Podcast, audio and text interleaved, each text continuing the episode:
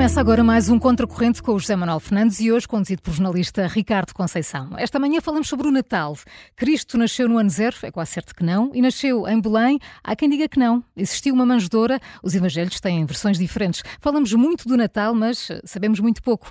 Participe neste Contracorrente. Há várias formas de o fazer, através do 91002 4185, por mensagem de voz, através do WhatsApp, ou então deixando os seus comentários nas nossas redes sociais ou no site. Ricardo. E a história do nascimento de Jesus, a história do Natal, é daquelas que todos conhecemos desde pequenos, nem precisamos de ser católicos para saber o que é um presépio, para colocar no presépio a vaca, o burro, sem esquecer, obviamente, os três uh, reis magos. Mas será que foi mesmo assim que aconteceu a 25 de dezembro do ano zero? Uh, foi, foi mesmo assim há 2023 anos? Afinal, o que nos conta também o Novo Testamento. Os achados eh, arqueológicos eh, revelam alguma coisa. Hoje voltamos aqui a ter um contracorrente, uh, um bocadinho contracorrente, foge aos temas habituais. Uh, não vamos falar da AD agora exatamente, neste contracorrente. Nem, nem falar... da AD, nem nos cumprimentos de Natal. Vamos falar de AC. Isso, exatamente, vamos falar de AC e BC e uh, o assunto do dia é o Natal, porque está, o Natal está já aí. José Manuel Fernandes, eh, sei que andaste a ler algumas coisas sobre este Jesus histórico. É caso para perguntar, afinal, onde estava Jesus à meia-noite de, ou às zero horas do dia 25 de dezembro do ano zero? É, e basicamente para responder, provavelmente não estava, nós imaginamos que estaria, não é? Porque uh, há muitos dados que nós sabemos da próprio, dos próprios evangelhos que contrariam a ideia de que ele estaria às zero horas de 25 de dezembro naquele, naquele local. Uh, talvez o dado mais importante de todos é uh, nós conhecemos a história do rei Herodes, uh, do massacre dos inocentes, e portanto Jesus teria que ter nascido com o rei Herodes vivo. Ora, o rei Herodes morreu no ano 4 AC, antes de Cristo, portanto, para Jesus estar vivo nesse ano, teria que ter nascido pelo menos 4 anos mais cedo provavelmente seis anos mais cedo, que é o enfim, que alguns estudos poderão uhum. indicar. Mas aqui vamos começar um pouquinho por trás, porque eu acho que o mais curioso é pensar assim: eu, como muitos, muitos da minha idade, andei na catequese. E, na, e não só na catequese, enfim, um pouco por todo lado, nos filmes que nós vemos, aqueles filmes sobre a Bíblia, tudo isso, nós temos uma narrativa, uma história que, é, é contada. Que é uma história incrível. Que é uma história incrível. E bem contada, e bem contada. contada. Uma história, a Anunciação, o caminho de Belém para, de Nazaré até Belém, tudo cheio, a ida para o estábulo, a vinda dos pastores, da vaca, do burro, depois os reis magos, a seguir o massacre dos inocentes, a fuga para o Egito, o regresso a Nazaré. Ora bem, esta história é compósita, hum. primeiro que tudo. É, só um, um. Nós, como, enfim, a cultura católica não nos põe a ler a Bíblia põe-nos a ler resumos da Bíblia. Exatamente. Portanto, os protestantes é que têm por hábito ler a Bíblia. Se nós, indo à Bíblia, na Bíblia, eh, no Novo Testamento, há quatro evangelhos. Uh, nenhum deles foi escrito exatamente, foi contemporâneo de, de, de, de Jesus, porque Jesus não deixou obra escrita, digamos assim. É, outros deixaram, mas ele não. Uh, o, os evangelhos até foram escritos alguns anos depois, portanto, o, o, primeiro, que foi o de Mateus, terá sido escrito por volta de. Espera aí que eu tenho aqui a data, não quero enganar-me. Portanto, à volta de 60 anos depois, depois o de Lucas e o de Marcos, uh, à volta de. Não sei se estou aqui a confundir Mateus e Marcos, é sempre um problema que eu tenho. Uh, não, estou, estou, a dizer, estou, estou a dizer bem. Uh, portanto, o de, o de Lucas e, e, e, Marcos. Não, o de Mateus, perdão, Marco, primeiro de todos é o de Marcos. Primeiro de todos é o de Marcos e terá sido escrito à volta do ano 70. Portanto, estás a ver, em sete, princípio. Sete décadas depois. Sete, não, é? não é sete décadas depois, porque relativamente à morte será quatro ah, décadas exato, depois. Exato, quatro claro, décadas claro, depois. Claro, quatro décadas Exatamente. depois. Os de Mateus e de Lucas terão sido já escritos no fim do primeiro século portanto, uhum. anos 80, anos 90, portanto, 5, 6, 7 décadas depois, o que indica que provavelmente os seus autores nem sequer estariam vivos, uhum. nem teriam sido contemporâneos de, de, Terá sido escrito com base em relatos. Com base em relatos, com base na tradição oral. O mesmo, e o de, o de João ainda mais tarde, não é? Uh, os evangelhos, inclusivamente, não se sabe se estes nomes correspondem ao nome das pessoas. Portanto, porque o, o, os nomes foram dados mais tarde. Foram dados mais tarde. E não eram os únicos. Também é uma coisa que a maior parte de nós temos pouco consciência disso. Agora, já temos acesso aos evangelhos não gnósticos, portanto, uhum. Aos, aos, outros evangelhos, portanto, porque há mais evangelhos, não é? Portanto, há mais documentos dessa época relatando o que se passou com Jesus Cristo. Eles foram recentemente traduzidos pelo Federico Lourenço, portanto, esteve a traduzir a Bíblia e a seguir... Do grego, não é? Do, do grego. Mas atenção, é de onde deve ser, deve ser traduzida. Mas não, não, não, te percas na história. Se quiser, já, já, vamos, já vamos falar do grego. Volta lá, mas Volta juntos, lá, mas promete. Não, não, devemos avisar os ouvintes que uh, isto é um tema que nos apaixona. Claro, Tanto a mim como a mim também. A Manuel Fernandes. Portanto, a, a, o Evangelho de Mateus uh, terá sido escrito pensar nos judeus e, portanto, e já vemos isso porque é um dos evangelhos que fala. Portanto, desses quatro evangelhos, só dois que é o de Mateus e o de Lucas, uhum. é que falam do nascimento de Cristo. Os outros falam só da parte posterior da vida dele, que é a parte mais importante do ponto de vista da, da, do cristianismo. A parte mais importante de todas é a paixão e a uhum. ressurreição. Mas as parábolas, a, os ensinamentos vêm todos mais tarde, não é? Portanto, a partir dos 30 anos, mais ou menos, ele já era homem feito. A, a, o, o, o Evangelho de Mateus, que é um dos que relata o que se passou, parece ter sido feito muito a pensar em converter os judeus. E por isso é aquele onde há mais referências que nós podemos interpretar como sendo a tentativa de aplicar as escritas profecias judaicas, as profecias anteriores. Portanto, do Messias, explicar do Messias, que é o Messias. Explicar que é o Messias. Não é dito dessa forma, não é feito dessa uhum. forma, mas há vários pontos ali que têm a ver com a, a fazer coincidir aquela a forma como se conta a história com aquilo que era a a, a previsão de Messias. O Evangelho uh, de Lucas, que é o outro que fala do, do nascimento, uh, terá sido escrito para os gentios, para os não-judeus, e, e, e, tem outra, outra, outra, outro enfoque. Bem, mas em relação a estes dois, estes dois evangelhos que, que contam, só para teres uma ideia assim, de, de, algumas diferenças, grosso modo, sem entrar em grandes detalhes, num uh, a família, a Sagrada Família, uhum. está em Belém. Vive em Belém. São pessoas de Belém. Até por causa de uma questão que tem a ver com a tal profecia que é José, portanto, o pai de Jesus, o pai não biológico, digamos uhum. assim, durante a coisa, José teria que ser descendente de David e o, o, a criança tinha que nascer em Belém porque era isso que diziam as profecias. Portanto, eram de Belém. Na, no, no, no, outro Evangelho, vem de uh, Nazaré. De Nazaré.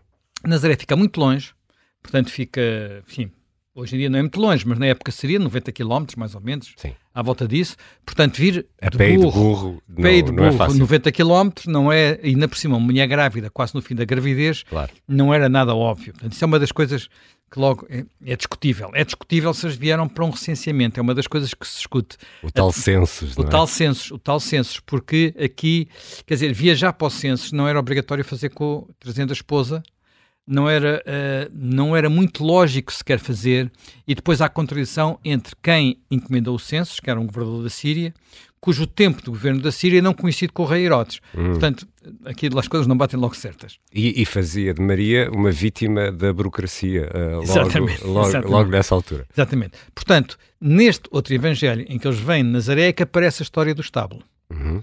Agora, outra dúvida é, é um estábulo ou é uma gruta?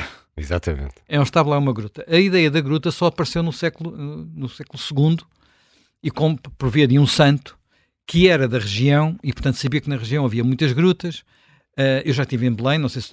não, se, não, ainda não. Ainda. Eu já estive em Belém e em Belém, de facto, há lá o, local uh, mitológico. A, Basílica da Natividade. Há a Basílica, é? mas dentro e da Basílica. Dentro da Basílica está, quer dizer, dentro de um, está a gruta. Uhum. Está a gruta. Portanto, isto não se sabia. Depois há outra coisa que era em que altura é que teria sido o censo? Por exemplo, é, uma, é um tema também de discussão. Porque se o, o censo, para funcionar, não deveria ser no inverno. No inverno seria mais difícil as pessoas movimentarem-se, portanto não faria muito sentido. E se fosse no inverno, problema da data, se fosse no inverno, também não era normal que os pastores estivessem no campo e vissem uma estrela e viessem atrás da estrela até uh, ao presépio, digamos assim. Uhum. Portanto, aliás, há uma coisa curiosa. que é o burro e a vaca não estão em nenhum dos evangelhos. São omissos. E o Papa Bento XVI referiu com grande polémica numa, numa obra fez e na altura deu, até deu grande, deu grande polémica. Essa obra, a obra, portanto, estamos a falar de Jesus Nazaré, que é uma uhum. obra, é basicamente teológica, é uma uhum. discussão teológica sobre a figura de Jesus, muito a responder a teólogos uh, islâmicos, muçulmanos, porque é uma coisa que eu também não sabia. Jesus, o nome de Jesus aparece mais vezes no Corão é um, o nome Maomé. É um profeta? De, é um profeta, Islão, é? é? um profeta, é um profeta do Islão, portanto não tem o caráter sagrado que tem no cristianismo, mas o seu nome é citado mais vezes que é citado no próprio nome de Maomé. Hum. É uma coisa que não deixa de ser uh, curioso. É? curioso. Portanto, é uma, é uma, eh, mesmo no Islão é uma figura importante. Portanto, é, sim, sim. É, é, muito, é muito relevante. E, portanto, voltando aqui aos pontos que não me batem todos certos na história. Os reis magos. Quer dizer, uh, os evangelhos não falam em reis magos, uhum. falam em sábios. Do Oriente. Sábios do Oriente. E, portanto, não há nenhuma indicação segura de que seriam realmente reis. E aparecem mais, aparentemente, para confirmar a ideia da profecia. Porquê? Porque o Messias é o rei dos judeus. E daí a questão do massacre uhum. dos inocentes. E Herodes, que era o rei, não queria que houvesse rivais. E, e, e Herodes era um rei terrível. Não é? Só para teres uma ideia, quando Herodes morreu, queria que toda a gente o chorasse. Como ele não tinha a certeza que iam chorar por terem amor a ele, deu uma ordem que depois não foi cumprida pela filha para matarem dezenas de pessoas para todas terem razão verdadeira para chorar. Para chorar. Para chorar.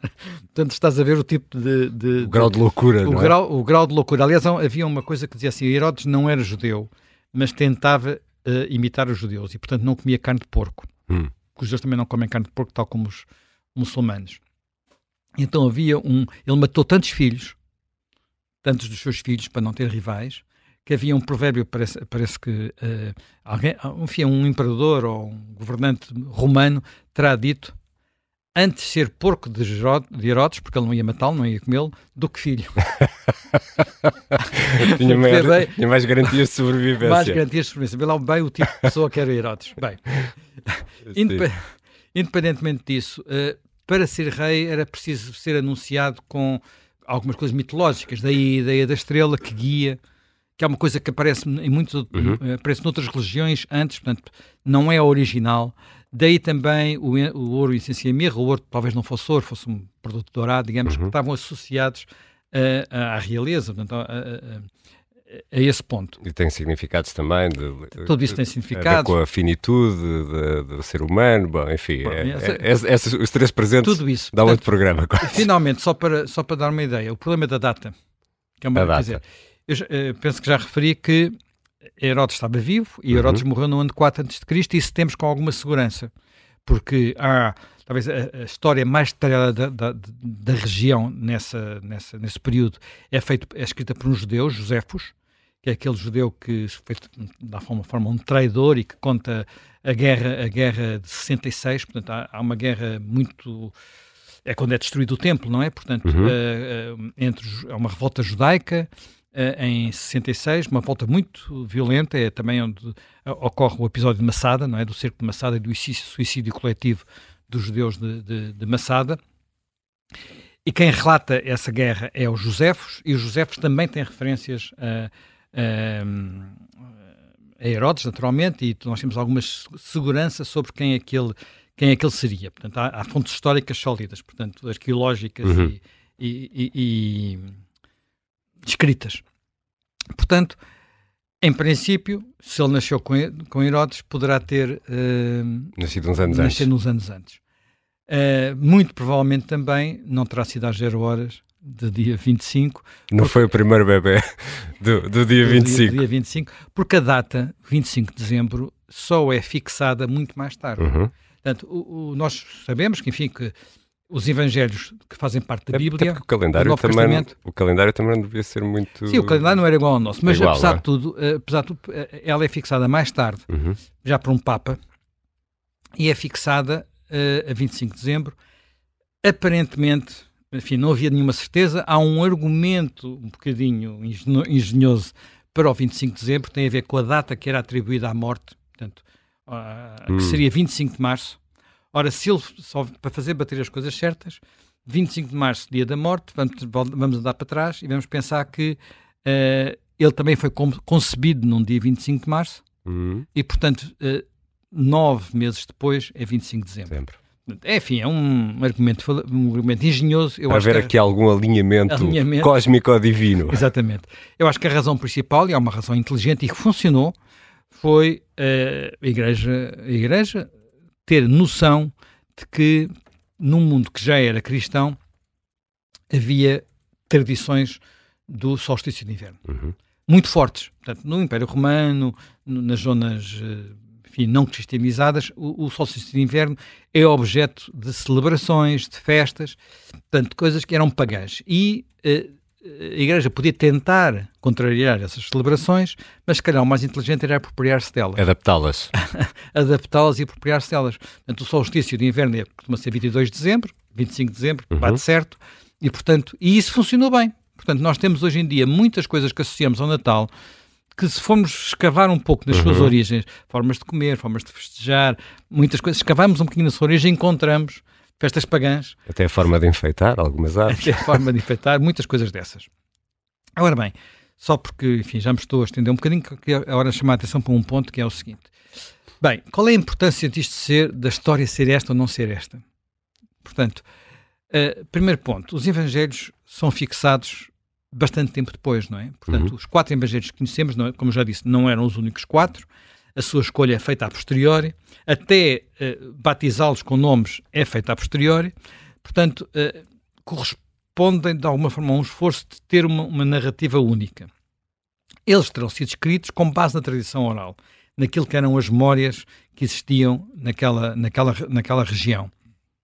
E, portanto, é natural que, se pensarmos uma tradição oral décadas depois, que é quando é, é feito este relato, eh, percebemos que não tem que ser muito rigorosa tem, e, e, e, que há neles uma preocupação, sobretudo eh, no, que, no que vai à procura da, da, da, da digamos, da confirmação da mensagem do Messias, de, da história bater certo com aquilo que eram as profecias uh, judaicas. Portanto, aqui não há nada extraordinário. Ora diz-se, ah, mas está bem, mas e a Bíblia? Uh, então, o que a Bíblia conta não, não é verdade.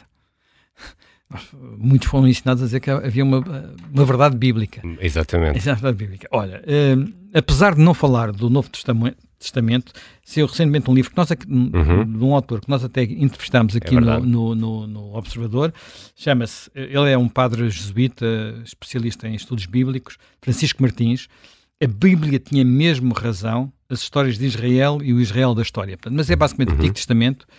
É, é, é, um livro bem interessante, eu não li todo, mas li, li, li, pedaços. Permite cruzar a arqueologia com o que nós sabemos e percebemos que, inclusivamente, algumas das tradições bíblicas têm a ver com as tradições daquela região, uhum. uma região que vai do Egito à Babilónia. Portanto, não é só a Palestina, digamos assim, ou a, ou a, ou a Galileia e a Judeia e, e, essa zona toda que fica ali uh, naquela, naquela zona. Portanto, isto, quando nós o entrevistámos, o Francisco Martins, ele foi-lhe feita uma pergunta e ele deu uma resposta que eu achei particularmente interessante, mas mesmo particularmente interessante, que foi a ideia de que a Bíblia de alguma forma é histórica sem ter que ser histórica, porque é uma consagração de parábolas e de mitologias uhum. que têm fundamento na história e que podemos comparar com o quê? Com os Lusíadas. Portanto, é uma construção literária. Os Lusíadas, nós sabemos que aquilo que, que o Camões relata... Aquele relato heroico, não é? Aquele relato heroico tem, tem raízes históricas, hum, é, aquilo passou-se mais ou menos assim, mas não é história. Uhum. Mas não é história. E nós podemos ir mais atrás. Podemos ir à Eneida, podemos ir à Ilíada do, do Homero e perceber que aquilo tem fundamento histórico, portanto, é, olha, é ficção histórica agora tanto na hum, moda, não é? Exatamente. Pronto, mas com um lado mais, mais heróico e mais mitológico. E que tem o valor não de. Uh, quer dizer, o valor da figura de Jesus Cristo não é apenas saber se ele foi ou não concebido uh, a partir de uma virgem, não é? Uhum. Coisa que, aliás, de resto, não é impossível. não é hum. impossível e não é preciso haver inseminação artificial. Não vou entrar agora em detalhes, mas. Eu agora ia puxar por ti, Zé Manel. Não, não vou, entrar, não, vou, não vou entrar em detalhes, Uh, portanto, nós estamos a uma hora da, da, da, da emissão que permita isso. Portanto, uh, mas não, não uh, aliás, já agora só, só um, um, pequeno parênteses. A própria figura de Jesus e a figura de Maria uhum. aparecem no, mais tarde no Talmud e também em textos judaicos muito irritados e muito maliciosos, em que tudo é tratado de forma. Portanto, porque a certa altura os judeus não aceitaram Jesus Cristo uhum. e, há, e houve quem não aceitasse mal, digamos assim. E, e esses textos, que, enfim, talvez alguém pense associar um antissemitismo, existem, mas não são recomendáveis. E, e tudo, e tudo isso tudo... depois contribuiu para essa ideia de, de, que ainda hoje perdura em alguns setores que os judeus são os assassinos de Jesus, não é? E tudo isso alimentou uma série de ódios e ajudou. É verdade, é verdade. Uh, nós, quando vemos a história melhor e conhecemos a época, percebemos que não terá sido exatamente uhum. assim, não é? E que estamos num período, estamos a falar, enfim, as datas são o que são, mas se falarmos em 33 uh, a, a DC, não é? Depois de Cristo, Depois de Cristo, estamos a uma geração da grande revolta judaica, que é uhum. 66. Uhum. Tal que eu falei há pouco dos Josefes, e foi uma revolta que acabou com a destruição do templo, porque os romanos e, enfim, não sei se tu nunca teve, já percebi que não tiveste nunca naqueles territórios. Não, mas, infelizmente ainda não, ainda não. Mas eh, quem foi alguma vez a Massada? Uhum. Massada é um sítio mítico dos, dos judeus, porque foi um, o último local da resistência. Massada é um sítio quase inacreditável de ver como é que lá se pode chegar. Portanto, é, uma fortaleza, é uma fortaleza, que era uma pequena povoação, no alto de uma montanha, vai-se teleférico, para teres ideia, uhum. vai-se teleférico, e quando nós estamos lá, dizemos, mas como é que os romanos conseguiram entrar aqui dentro? Como é que chegaram cá? Como é que cá se conseguiram chegar? E depois, vamos ver a história, e eles construíram durante meses, meses, um dique com terra, tiveram que trazer para ali areia, terra, portanto, uma verdadeira, uma coisa gigantesca, uhum centenas, de, estamos a falar de dezenas de metros de altura, centenas de metros de altura, para, para que as suas legiões pudessem chegar à muralha. Porque nem sequer conseguiam aproximar-se da muralha. Portanto, tão alto. Tão alto que ele estava. Portanto, estamos a falar dessa, dessa, dessa, dessa revolta que acontece pouco tempo depois da morte de, de, de Jesus Cristo, portanto, não, que, que, tenha, que tenha havido uh, e que viria seguramente nessa época, naquela região, uh, portanto, figuras que de alguma forma traduziam insatisfação é muito natural. Até porque o cristianismo, tal como o conhecemos hoje, é basicamente não é uma, é uma coisa é basicamente uma criação de Paulo, não é? Uhum. Uh, Paulo é que no caminho para Damasco uh, vê, uh, tem a, vê a luz, é? tem, a, tem, a, tem, a, revelação e depois é o grande evangelizador e é o, verdadeiramente o que Aliás, as primeiras, os documentos mais antigos do Novo Testamento não são os evangelhos, são algumas epístolas.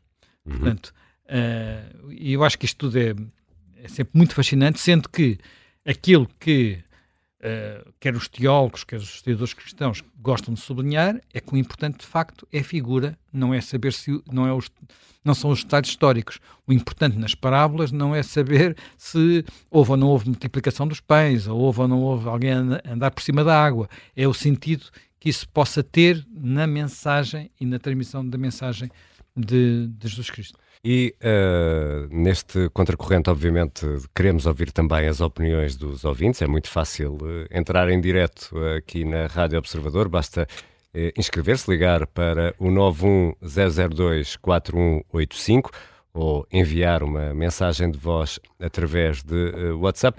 Vamos também poder contar com a ajuda de alguns convidados ao longo desta emissão do Contracorrente, em que discutimos aquilo que é a verdade histórica da Bíblia e aquilo que é uh, tem um caráter mais uh, divino e chamamos à conversa o professor uh, José João Gouveia Monteiro, é professor catedrático da Universidade de Coimbra, é membro do Conselho Geral, doutorado em História, com interesse particular em História das Religiões.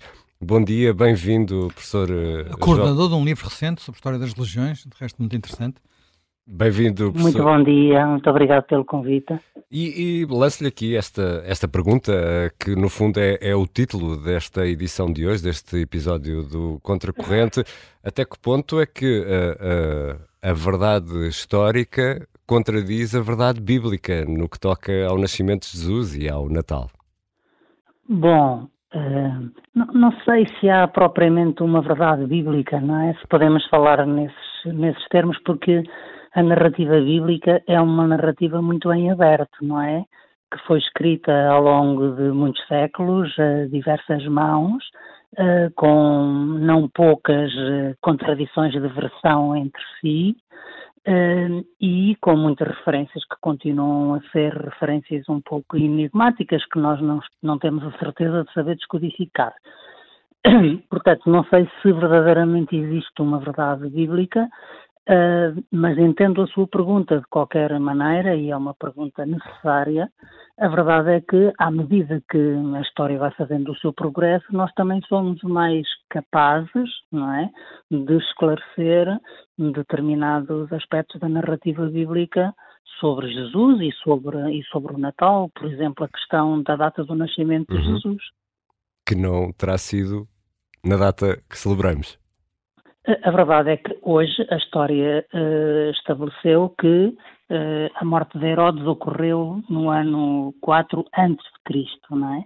E, portanto, tendo Herodes estado implicado no processo, digamos assim, de, de Jesus, Cristo, não, Jesus não pode ter nascido depois do ano 4 antes de Cristo, por muito paradoxal que possa parecer dizer isto, não é? De maneira que hoje há um certo consenso relativamente à necessidade de recuarmos um bocadinho a data do nascimento de Jesus, que alguns situam mais sobre o ano 6 antes de Cristo, portanto no extremo final uh, do consulado, digamos assim, de Herodes, e outros recuam até 12 antes de Cristo por causa da, da estrela da estrela polar, uhum. é? do episódio da estrela polar e aqui é narrado em, em, Mateus. E isso é interessante porque aí está, neste caso não é não é bem a história, é a ciência que vem ao, ao, encontro da exegese bíblica, uma vez que hoje se sabe que em meados de outubro do ano 12 a.C. que o cometa Halley foi visível nos céus da Galileia durante alguns dias e pode ser essa a explicação para a referência à, à, à estrela polar. E, e, uma igreja jovem, eh, a Igreja Católica, ou pelo menos uh, o cristianismo, sentiu necessidade de, depois de uh, tentar construir uma narrativa uh, que permitisse um, ir não só uh, ao encontro daquilo que eram tradições pagãs, uh, também de uma necessidade de, evangelização, foi misturando tudo isto que chegámos à narrativa que temos hoje, professor João Gouveia uh, Sim, por exemplo, isso nós sabemos que os evangelhos foram escritos bastante depois eh, dos episódios a que se reportam, cerca de uma ou duas gerações depois, provavelmente depois da destruição do templo, na Guerra Judaica, por volta de 70 depois de Cristo, e até ao início do, do Principado do Imperador Trajano em 98 depois de Cristo, não é? Portanto, foram escritos numa cronologia uh, posterior, uh, não sabemos qual a sua autoria, Uh, mas nem sabemos exatamente uh, se os nomes pelos quais os evangelhos são conhecidos correspondem exatamente aos respectivos autores, Marcos, Mateus, Lucas, João, mas é, é bastante verdade aquilo que diz, no sentido de que o cristianismo se construiu na base de muito sincretismo, Uh, que foi caldeando, que foi misturando tradições uh, religiosas diferentes e a partir das estranhas ao cristianismo, como o culto solar, por exemplo, como o culto de, de Mitra, sobre as quais depois também uh, a tradição cristã ao tornar-se maioritária, ao preservar o seu estatuto de religião dominante no Ocidente Europeu, apesar da queda do Império Romano do Ocidente, acabou por por capitalizar. Por exemplo, o caso mais evidente é a data do 25 de, de dezembro, uhum. não é? Uh, que nós associamos e que comemoraremos uh, em breve como a data do, do nascimento de, de, de, Jesus, mas que muito provavelmente uh, resulta da fusão do culto solar com o culto de Mitra. Aliás, é curioso estarmos a, a, ter esta conversa hoje, porque é exatamente o, o solstício de, de, exatamente. de inverno. foi, é? foi esta madrugada, por volta das três e tal da manhã, penso eu. Exatamente. Uh, portanto, é ali sempre no hemisfério norte, naturalmente, não é? Portanto, 21, 22 de, de, de dezembro. Uh, e, uh, no fundo, isso, isso resulta uh, da, do impacto que o culto solar tinha na tradição uh, antiga e depois da sua fusão com o culto de, de, Mitra, que é um culto que está profundamente associado também à ideia, à ideia da luz, e que o cristianismo depois vem a absorver, sobretudo a partir do século IV, século, século V, uhum. não é? Uh, e vem a introduzir uh, dentro da legalidade cristã, digamos assim, que, que, o cristianismo vai absorver as tradições pagãs e vai construir uma narrativa que preserva uh, algumas das referências essenciais da, tra da, tradição da tradição pagã, como a data do 25 de dezembro, como a ideia da auréola solar, por exemplo, associada, associada aos santos, e com isso vai, digamos, facilitar a, a, sua hegemonização do espaço do Ocidente Europeu. Sr. João Gouveia Monteiro, isso é muito interessante o que está a explicar, porque nós hoje, uh, se calhar até nos é difícil entender uh, uh, tudo isso, porque vivemos numa sociedade imediata, em que uma coisa que é dita agora na Austrália, daqui a, a 10 ou 15 segundos, nós conseguimos saber o que foi dito e as implicações que isso tem. O que está a explicar é que todo este processo narrativo, e não sei se lhe posso chamar assim, durou, aquele que nós temos hoje, durou séculos a instalar-se, é isso?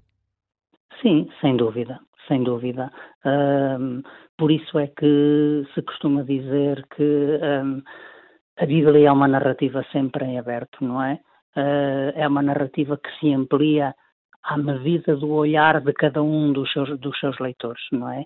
E é uh, uma narrativa extraordinariamente poderosa, não é? São dos textos mais, não só mais influentes da, da história da, da humanidade, desde logo porque Jesus é uma das quatro, cinco grandes figuras, as figuras mais influentes da história da humanidade, só comparável uh, eventualmente no, no, na tradição oriental, a Lao Tse e o sistematizador do taoísmo, uhum. ou a. Confúcio, o grande mestre da, da, da, tradição, da tradição filosófica eh, chinesa, ou a Sócrates, um, e uh, Robert Alter, por exemplo, dizia que a, a Bíblia é um microcosmos de toda a experiência estética e literária da, da humanidade, não é? Portanto, é uma construção permanente e uma construção fabulosa eh, com muitas referências históricas eh, que são preciosas hoje ainda para os historiadores fazerem o reconhecimento do percurso histórico ehm, da antiguidade pré-clássica e do mundo clássico também, eh, como para, para os amantes da, da literatura. Então, Deixa-me fazer-lhe aqui uma pergunta.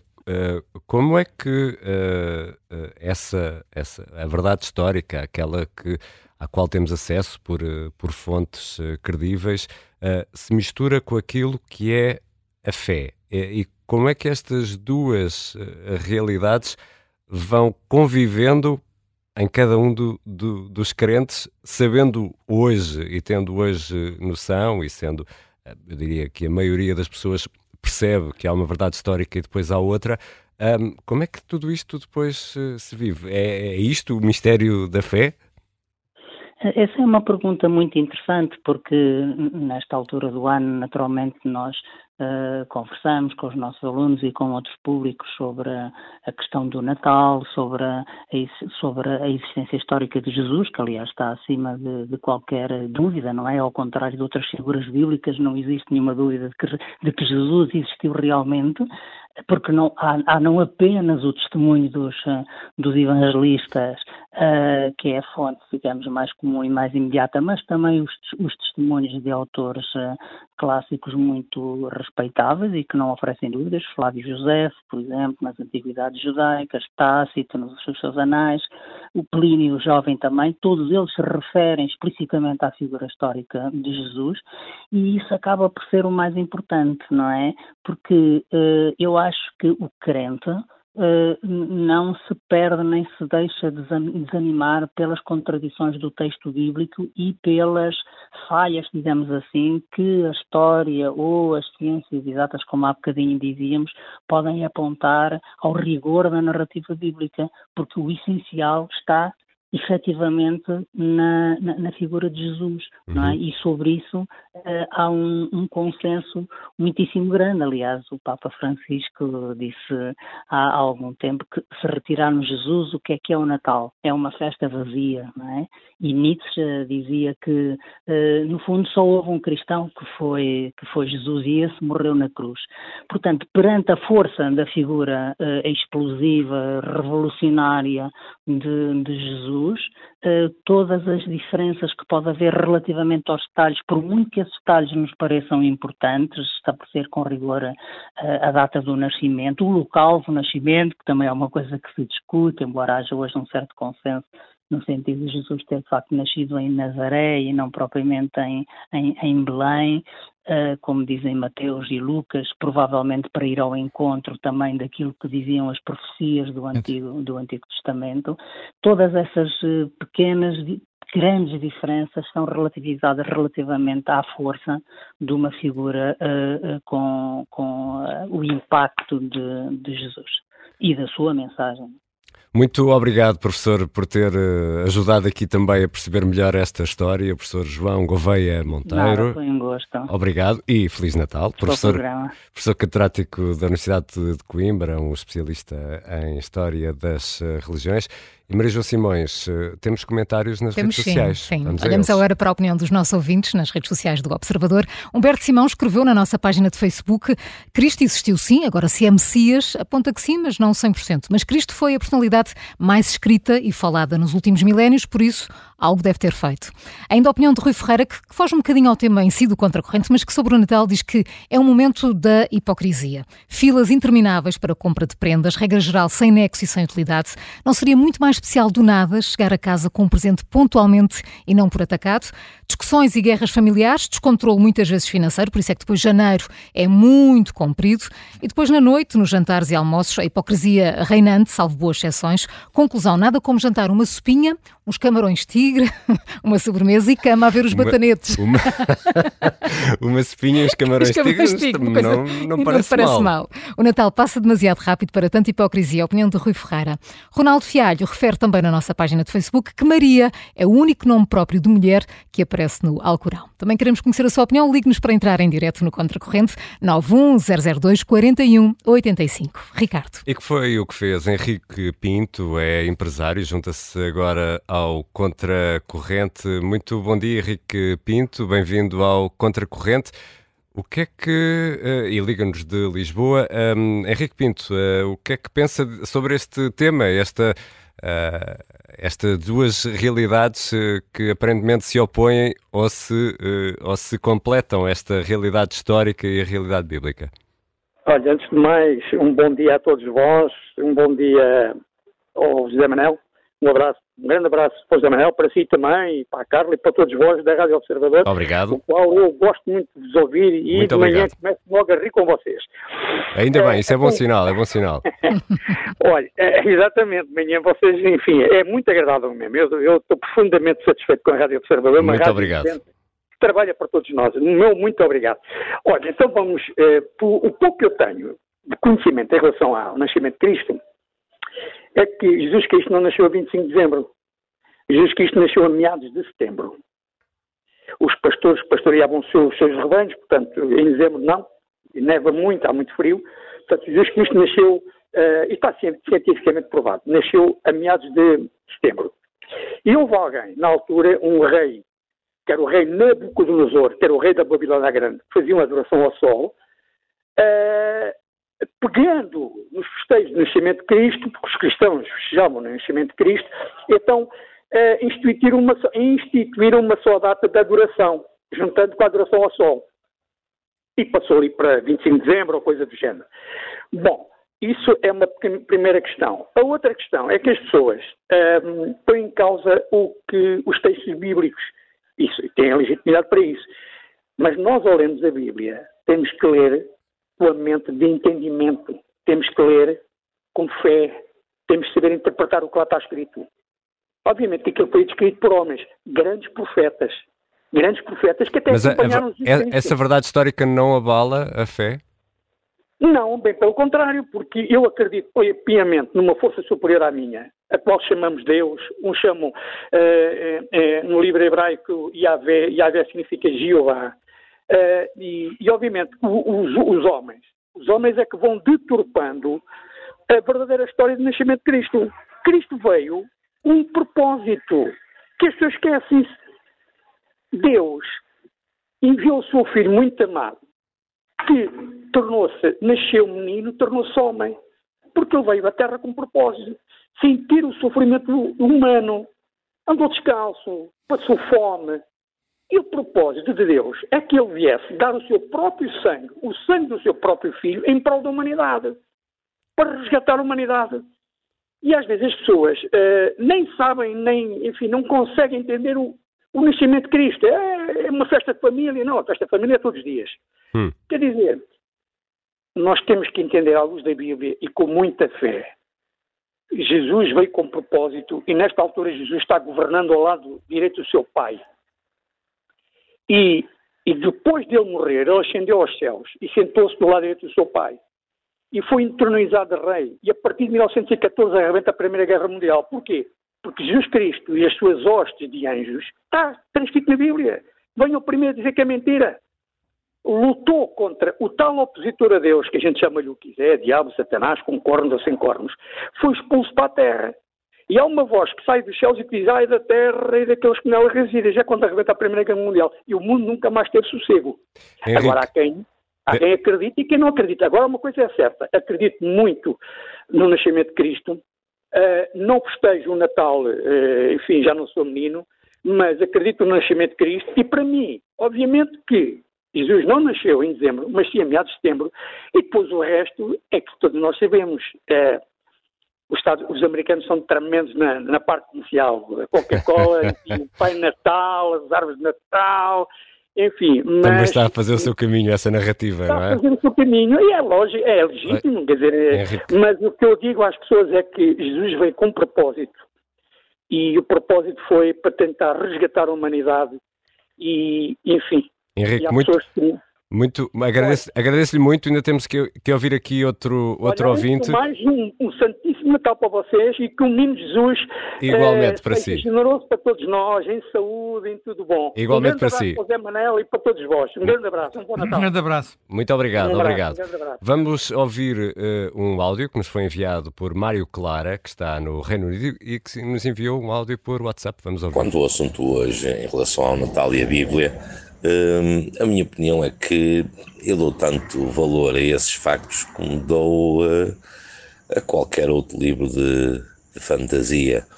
Hum, eu, ao contrário de muitos ateus, hum, acho a, a Bíblia um, um, extraordinário livro numa época em que os seres humanos não entendiam o, o mundo, não entendiam a ciência, tudo era oculto, tudo era espíritos ou deuses.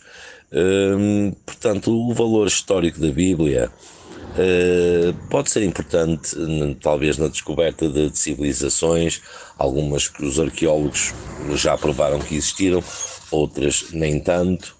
Uh, portanto, o valor da Bíblia como valor histórico ou como motivo de crença para tantas pessoas, eh, para mim não tem eh, absolutamente eh, valor nenhum. Os factos históricos, alguns são verdadeiros, alguns completamente falsos. Se eu acredito em Cristo, sendo ateu, acredito que houvesse alguém, algum profeta, que talvez existisse, obviamente que não fosse filho de Deus, mas que tivesse hum, talvez uma mentalidade à frente do seu tempo, como alguns o tiveram, eh, que saíram fora daquilo que era o normal, tinham um pensamento completamente diferente. Eh, a história de, de, sobre Jesus Cristo é escrita muitos anos após a sua morte por Paulo de Saulo. Eh, portanto, o valor, uh, o valor da Bíblia é igual a qualquer história que se conte como, como Fátima em Portugal. Muito obrigado, bom dia. Obrigado e Feliz Natal também para o Mário Clara, que nos enviou este áudio do Reino Unido. Até que ponto a verdade histórica contradiz a verdade bíblica no que diz respeito ao Natal? Participe e entre em direto através do 91002 4185. Use o mesmo número se nos quiser enviar por WhatsApp a sua mensagem de voz ou então escreva-nos para ouvinte.observador.pt nas nossas redes sociais ou no site do Observador. Ricardo. E este é um daqueles temas que toda a gente gosta opinião, de discutir, sim. toda a gente tem uma opinião e se está no carro agora enfadado à espera das compras ou uh, a caminho. Das filas para o shopping. Ou melhor, se já vai a caminho do Natal. Se não, não comprou o bacalhau. Exatamente, é ligar, é ligar. E por falar em bacalhau, deixa-me aqui promover a história do dia de hoje, que é sobre uh, o bacalhau. Miguel Videira, uh, o episódio da história também. do dia é sobre a nossa ligação ao bacalhau, é, é muito interessante. Bom, mas aqui estamos a falar de uh, Jesus Cristo, onde terá nascido, em que ano terá nascido, estamos a falar do uh, Natal. E Zé Manuel Fernandes, tu há pouco deixaste aí uma pista e daqui a pouco vamos uh, conversar também com o padre José Frazão Correia, uma pista interessante que eu queria explorar aqui nesta segunda parte, que é nós olhamos para o Natal como algo de fundador do cristianismo, mas o momento fundador, verdadeiramente fundador, é a Páscoa. Sim, sim, é a Páscoa que é o momento fundador do cristianismo e, e, e mais aqui, importante... Aqui aliás, nasce, nasce, o homem, não é? Mas não nasce... Eh, não, é o momento em que o caráter eh, divino se afirma uhum. Eh, e, portanto, é a partir daí que, inclusive, muito, portanto, a ideia de dar a vida pelo, pelos... Uh, por todos nós, portanto, a ideia de que... Uh, o pai sacrifica o filho, todas essas ideias são muito fundadoras do cristianismo e da mensagem cristã, nascem sobretudo com a Páscoa, não nascem com, com, com, com o Natal. O Natal Aliás, olha, o, sabes quando é que foi o primeiro presépio? Quem é que montou o primeiro presépio? Chegaste ao ponto que eu, que eu também queria chegar. Essa história é muito, muito interessante. Conta-nos lá presépio história. de São Francisco de Assis. Exatamente. Portanto, é uma coisa foi que ontem. tem... Foi ontem, não é? Em termos históricos, é, é, está mais perto de nós do que o Natal original, Exatamente. o primeiro presépio. Portanto, é, é, é, nós fomos construindo coisas em cima desta, desta mitologia. Aliás, eu, eu uma vez estava a ouvir um um podcast, olha, um podcast não era, não era um podcast português sobre a história da Suméria, vê lá tu. Uhum. E tu sabes quem é que é Sargon of, Sar, Sargão de Acádia? Eh, não, não. Conheci o pai, estou a brincar, mas não, não, não. não Sargão de Acádia foi um, um, dos reis mais importantes, portanto, formou, formou o Império Arcadiano. Uhum. Terá vivido, uh, deixa eu fazer aqui as contas, há 4.500 anos mais ou menos. Já, já tinha sido inventada a escrita aí? Já, já, já, já, havia, já havia, já havia escrita. E vê lá tu, salvou-se porque a mãe o pôs no cesto, que pôs no rio, que não era o, o Nilo, era hum. o, o Tigre ou o Eufrates. O que é que isto diz? Hum, faz ah, lembrar, faz Moisés, lembrar uma é? história assim. Faz lembrar que Moisés. acontece depois no Egito, não é? Exatamente, que acontece depois no Egito, que é a história de Moisés. Portanto, uh, e há outras, portanto, é uma lenda, não se, estas coisas, enfim, faz parte da lenda, e uh, tal como toda a história da, da, da, da Suméria e da Mesopotâmia é marcado por quê? É interrompida de vez em quando por, por dilúvios. Uhum. Portanto, a, a, a, história bíblica, a Bíblia, tem muitos elementos que terão feito, serão, são memórias históricas, mas não obrigatoriamente aquelas que tem estão... catástrofes bíblicas, Tem é? catástrofes bíblicas que estão associadas a, a, outro, a outro momento. E, portanto, eu acho que aquela ideia de que é uma, a Bíblia é uma mitologia que é construída para a Bíblia e também o Novo Testamento. Uhum. São mitologias construídas em cima de factos, mas que têm que dar corpo a uma. A uma a um, no fundo, as religiões são regras de comportamento, não é? Uhum. Portanto, procuram dizer como é que nós nos condutas. devemos comportar, condutas. Tem esse papel que muitas pessoas às vezes menorizam, que é um papel cultural, porque temos que ter noção de que durante a maior parte da história da humanidade as pessoas não sabiam ler nem escrever, a maior claro. parte delas, não é? Portanto, e para terem regras de como, por exemplo, não matarás, uhum. está nos 10 mandamentos, está em mais religiões, não é um exclusivo de, de, do, judeu, do, judaísmo e do cristianismo, não é? Portanto, uh, estas regras de comportamento uh, foram sendo tipificadas com, com o passarem dos anos e muitas incorporando outras, como ainda há bocado vimos o Natal, incorporou tradições uhum. romanas, tinham a ver com as festas romanas, mas também com coisas que eram nórdicas, dos vikings, também era, tem a ver com tudo com, as, com as festas do solstício. Uh, tudo isso tem a ver com necessidades da vida em sociedade. portanto, e que são uh, codificadas em texto, nos, textos, nos textos religiosos que são, vão sendo codificados ao longo dos tempos. Quer dizer, o Antigo Testamento é comum com, com, com, com, o judaísmo, mas os judeus em si não têm a Bíblia como um Antigo Testamento, tem o Talmud que os textos vão acrescentando. Uh, se foram acrescentando, vão estudando, vão estudando, vão mudando, vão acrescentando. Portanto, eu acho que temos que olhar para, para tudo isto assim e ver que houve de facto um, um Jesus histórico, isso uhum. hoje em uhum. dia está mais ou menos adquirido, que poderá não ter feito exatamente aquelas coisas, mas que, e talvez seja o aspecto mais importante, mesmo para os que não são cristãos, mas deu um exemplo e deixou uma mensagem. Vamos uh, chamar à conversa o Padre José Frazão Correia, jesuíta. Bem-vindo, Padre José Frazão Correia. E eu vou uh, fazer-lhe exatamente a pergunta que o senhor faz num artigo de opinião, publicado agora dia 13 eh, de dezembro no portal dos eh, jesuítas. Jesus de Nazaré é filho de Deus ou é filho de um carpinteiro? Olá, bom dia, obrigado pelo convite. Enfim, estou bastante constipado, por isso é possível que a voz esteja assim um bocadinho nasalada. Quem, quem não está, quem não está, estamos todos, estamos todos unidos. Tempo de inferno. Uh, sim, enfim, a pergunta era assim um bocadinho provocatória uhum. como, como título do, do, deste artigo, no fundo um pequenino ensaio, uh, a propósito, enfim, quase como assim um, uma, um, um giro um bocadinho mais longo uh, para talvez ajudar a focar aquilo que os cristãos celebram no Natal.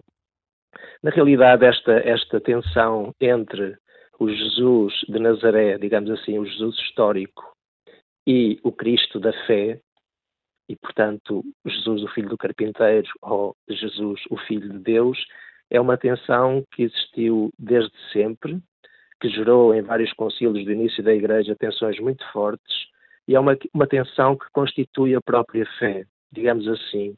Jesus, a fé, a fé cristã, não existe em abstrato e não é uma invenção de dois ou três uh, místicos loucos, tem, uh, tem uma, um, um, dado histórico, podemos dizer, que é a história de Jesus de Nazaré, um judeu do século I, e ultimamente tem havido muitos estudos de natureza histórica sobre esta, este judeu do século I, uh, mas o, o, a fé cristã não é uh, a adesão a um facto histórico tout digamos assim, que a história, a historiografia, a arqueologia nos pode oferecer, mas é a interpretação de um sentido, isto é, um conjunto de pessoas, os discípulos de Jesus, à luz de uma experiência que para eles seguramente única, que foi terem visto Jesus morto, e depois de fazerem uma experiência de que de facto ele estava vivo, dito ressuscitado, por isso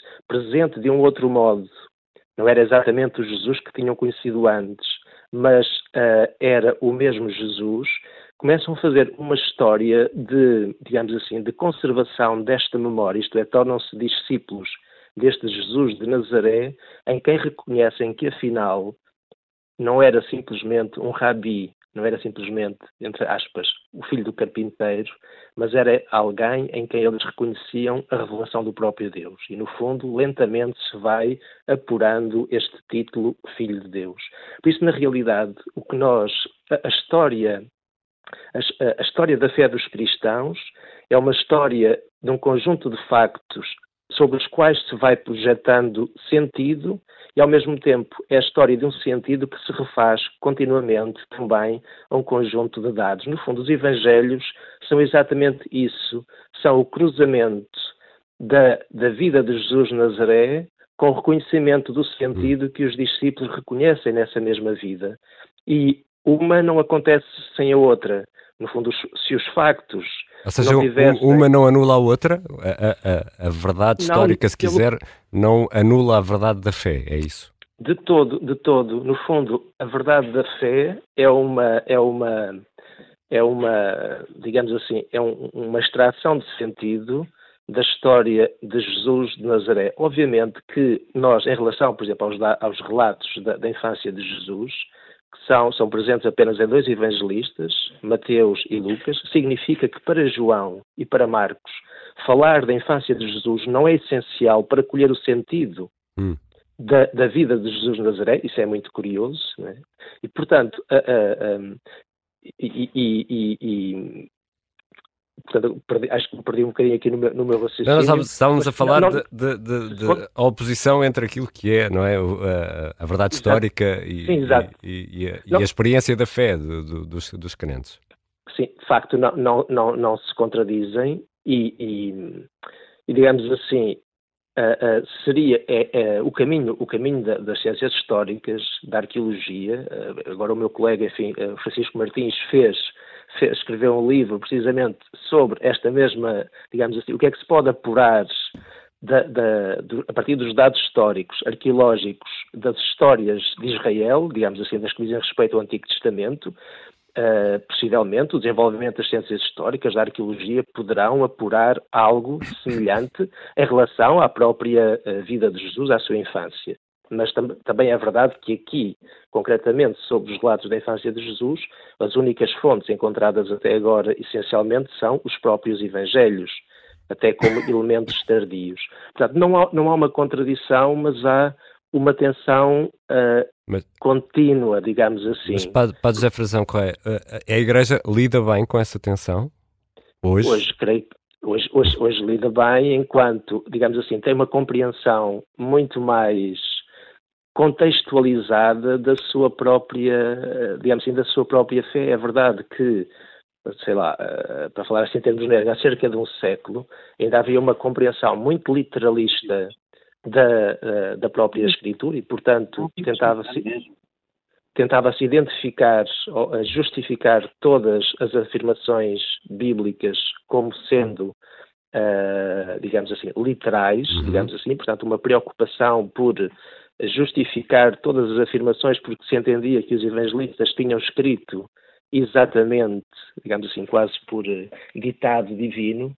Hoje temos uma compreensão muito mais, diria, contextualizada, sabendo que os Evangelhos são um conjunto de extratos redacionais, escritos já numa fase, talvez na segunda, terceira geração, no caso de São João, por exemplo, uh, que recolhem tradições, várias tradições, múltiplas tradições, sobretudo orais, de comunidades específicas, e, portanto, tem-se uma compreensão de que os Evangelhos não são um relato cronológico da vida de Jesus, não pretendem fazer um relato cronológico, não são, não são cronistas, ainda menos jornalistas que estavam a acompanhar uhum. os factos, e também não querem dar simplesmente um retrato psicológico sobre Jesus. No fundo, o que entendem fazer é um discípulo o que é que deve reconhecer em Jesus para se refazer ao seu seguimento.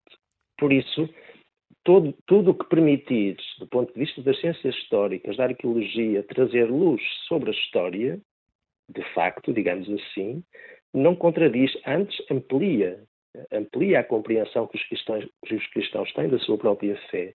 Mas, na realidade, a fé dos cristãos em Jesus não é simplesmente uma adesão ou não adesão a factos históricos. Tanto é uhum. que, no tempo de Jesus, muitos terão contactado com Jesus e não terão reconhecido nele ninguém de especial, talvez um bom pregador, e há outros discípulos, outras pessoas, os discípulos, os primeiros, que reconheceram na vida de Jesus de Nazaré um sentido, podemos dizer, espiritual, religioso, teológico particular. E por isso, na realidade, este é, é, é nesta, nesta leitura que os cristãos se situam hoje. Reconhecem na história de Jesus de Nazaré um sentido que alimenta a sua vida hoje. Podemos Padre, chamar fé. Padre José Frazão Correia, muito obrigado uh, pelo seu tempo, pela sua disponibilidade. Desejo-lhe também as melhoras da, da constipação e um Feliz Natal. Muito obrigado por nos ter obrigado, ajudado. igualmente também, se o programa. Um abraço, obrigado, obrigado por ter obrigado. estado aqui no Contracorrente. Vamos uh, ao encontro agora de um ouvinte do Contracorrente, o Manuel Matos, uh, que é veterinário está uh, no Porto. Bom dia, Manuel Matos.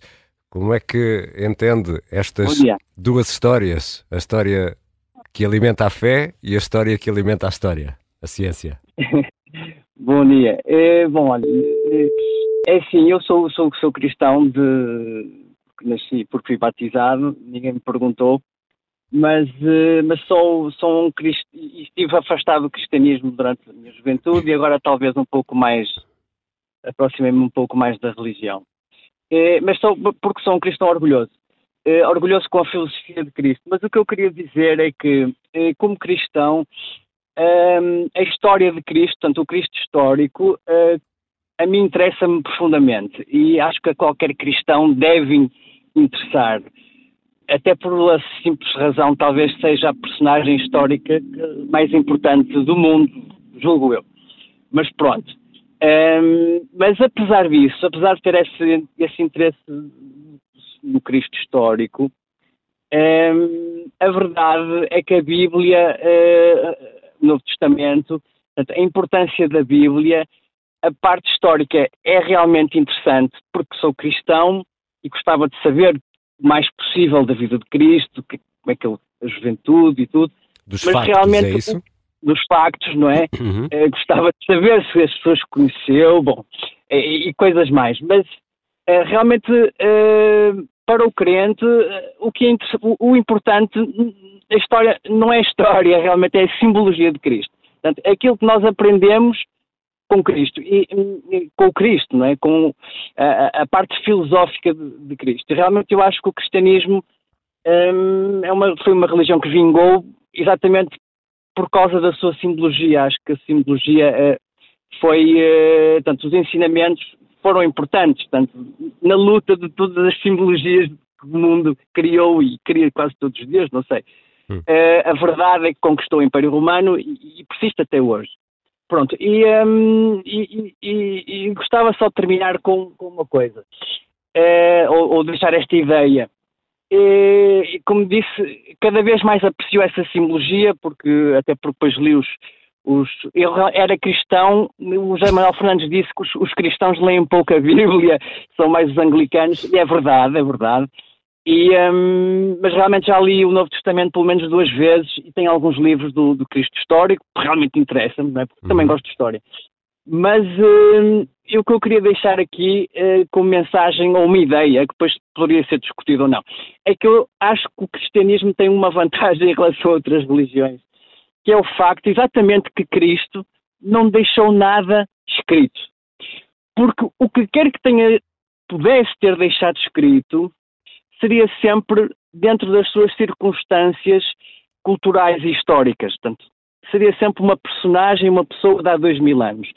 E se tivesse deixado alguma coisa factual escrito, dois mil anos após, como agora nós, haveria sempre, estaria sempre sujeito à crítica e, e, e a interpretações. E, e, e, a interpretações e também, e também, pior do que isso, estaria sempre sujeito a sectas fanáticas uhum. que seguiriam os seus ensinamentos escritos à risca. Pronto, era só isto que eu queria deixar e gostava de desejar um bom Natal a todos os portugueses e desculpem dizer isto, que o PSD ganhe as próximas eleições. Adeus obrigado. Aproveitou aqui o seu momento de antena. Manuel Matos, também desejamos obrigado, um, um, bom Natal. Obrigado. Cumprimento a minha família toda. É, obrigado. É veterinário obrigado. e uh, aproveitou para entrar aqui em direto na Rádio Observador. É muito fácil, basta ligar o 910024185. Temos uh, todo o prazer em receber os ouvintes nesta discussão sobre a verdade histórica e aquilo que é a, Bíblica, a Bíblia. E agora temos uh, ao telefone Hugo Pinto, que é pastor evangélico, que nos liga de Porto Salvo. Bem-vindo, Hugo Pinto. Queremos também ouvi-lo sobre, sobre esta questão, sendo pastor evangélico. Imagino que a verdade histórica esteja num plano inferior ou não? Uh, bom dia, obrigado por esta oportunidade e parabéns à Rádio Observador. Uh, bom, para nós evangélicos, eu posso falar à vontade em nome dos evangélicos, porque basicamente nós acreditamos uh, igualmente, de igual forma, nesta, nesta questão que está a ser aqui abordada. Para nós, a verdade histórica e a verdade da fé e a verdade da Bíblia é uma só. Não há nenhuma tensão não há nenhuma disparidade, não há nenhuma contradição. Nós não sentimos necessidade nenhuma, como acontece em muitos meios católicos, de tentarem divorciar o Cristo histórico do Cristo da fé. Não há necessidade nenhuma, isso é só dizer que a historicidade dos textos e tudo aquilo que lá está, que não condiz, ou que, ou que tem bases mitológicas, ou que está em cima de bases mitológicas, como já foi aqui falar. Portanto, nós não vemos as coisas dessa maneira Um, e, pelo contrário, vemos ali uma fidedignidade histórica muito grande, não só no registro dos Evangelhos, como em toda a Bíblia. Na realidade, um, várias pessoas na história, como por exemplo o jornalista Lee Strobel, uma coisa mais recente, e um Josh McDowell, um advogado, tentaram estudar tudo o que havia na história para desacreditar o cristianismo e a Bíblia e tornaram-se dos maiores apologetas da Bíblia do mundo, uh, com obras, com, tanto converteram-se ao cristianismo, inclusive, e, e renderam-se à evidência histórica, chegaram à fé pela historicidade e fidedignidade dos textos.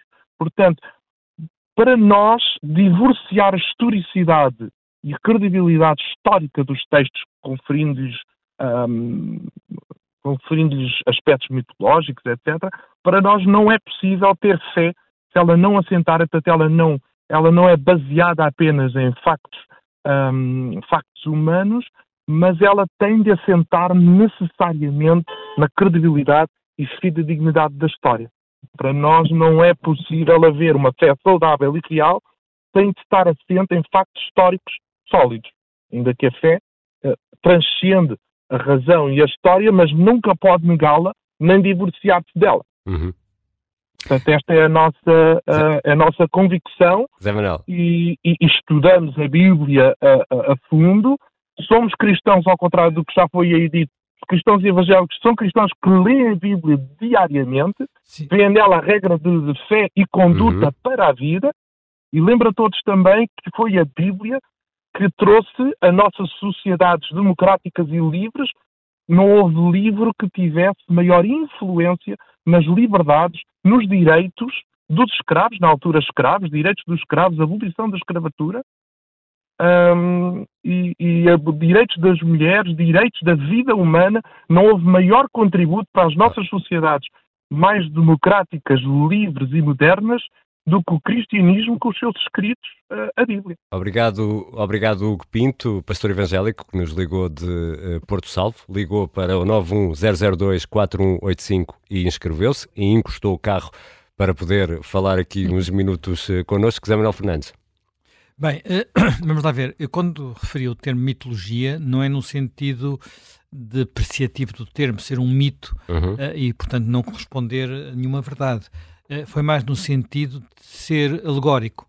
Portanto, ser uh, algumas das, das, das, histórias que são contadas na Bíblia têm raiz histórica. Uh, e, como, como os mitos, aliás. Como, é? como, como, os mitos. A raiz histórica, por exemplo, eu estava a falar, sim, não sei até que ponto é que o tal uh, rei arcadiano, portanto, o Império Sumério, teve de facto aquela história com um cesto, no, não no Nilo, mas no, no, no Eufrates Portanto, mas há uh, sempre aqui uma, uma base, não é? Uhum. Portanto, uh, no caso concreto do, da Bíblia, portanto, tem razão o Pinto quando diz que uh, os evangélicos estudam a Bíblia, é verdade, portanto, isso é uma coisa que vem da, da Reforma Protestante, uhum. uma das críticas que Lutero fazia à Igreja de Roma aos era, católicos. Aos católicos, à Igreja de Roma. de Roma, portanto, a Igreja de Roma era não dar a Bíblia às pessoas. Uma das coisas que, por exemplo, quando comecei a viajar e, e ir para países anglo-saxónicos, nomeadamente os Estados Unidos,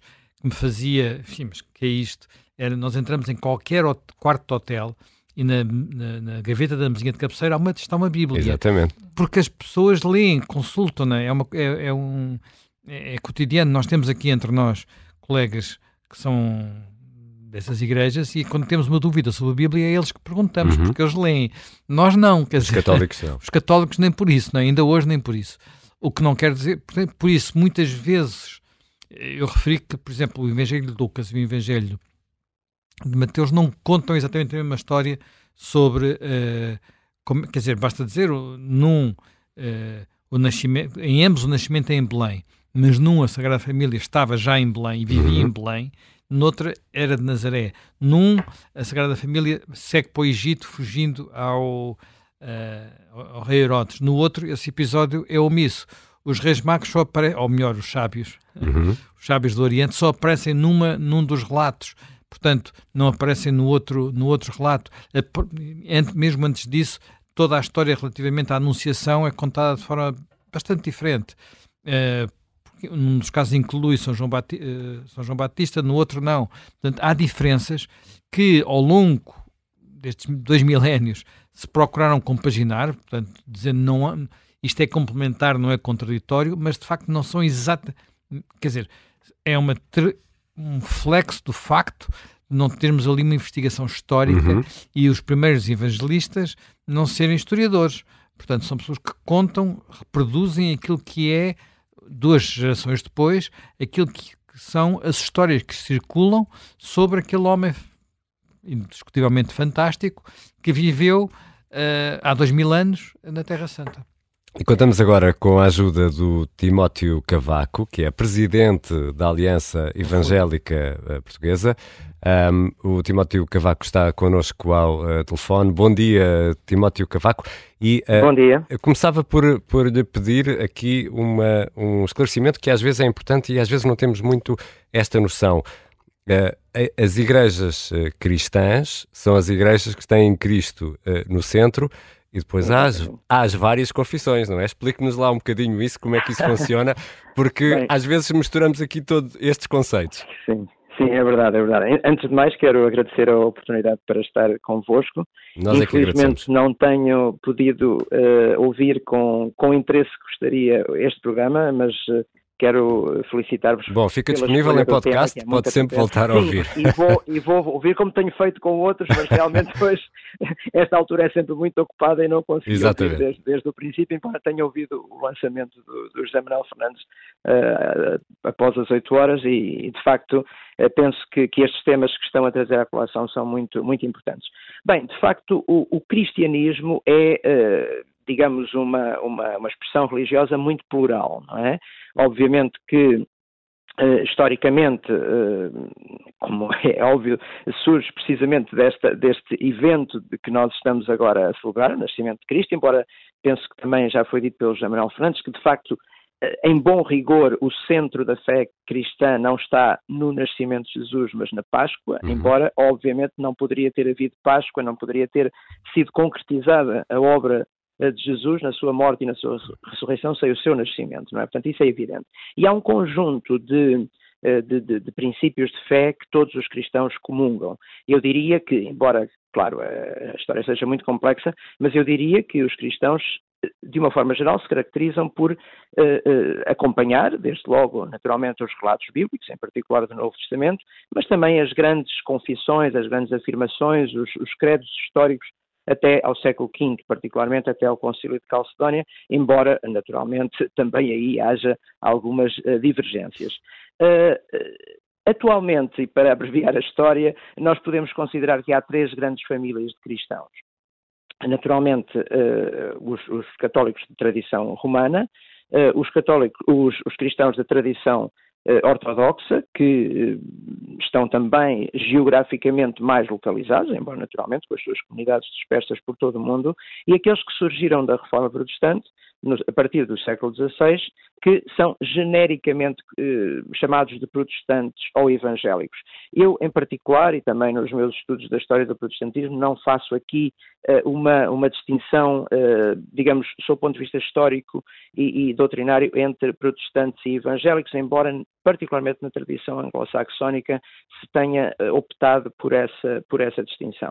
No uhum. entanto, estamos a falar naturalmente de cristãos, todos eles.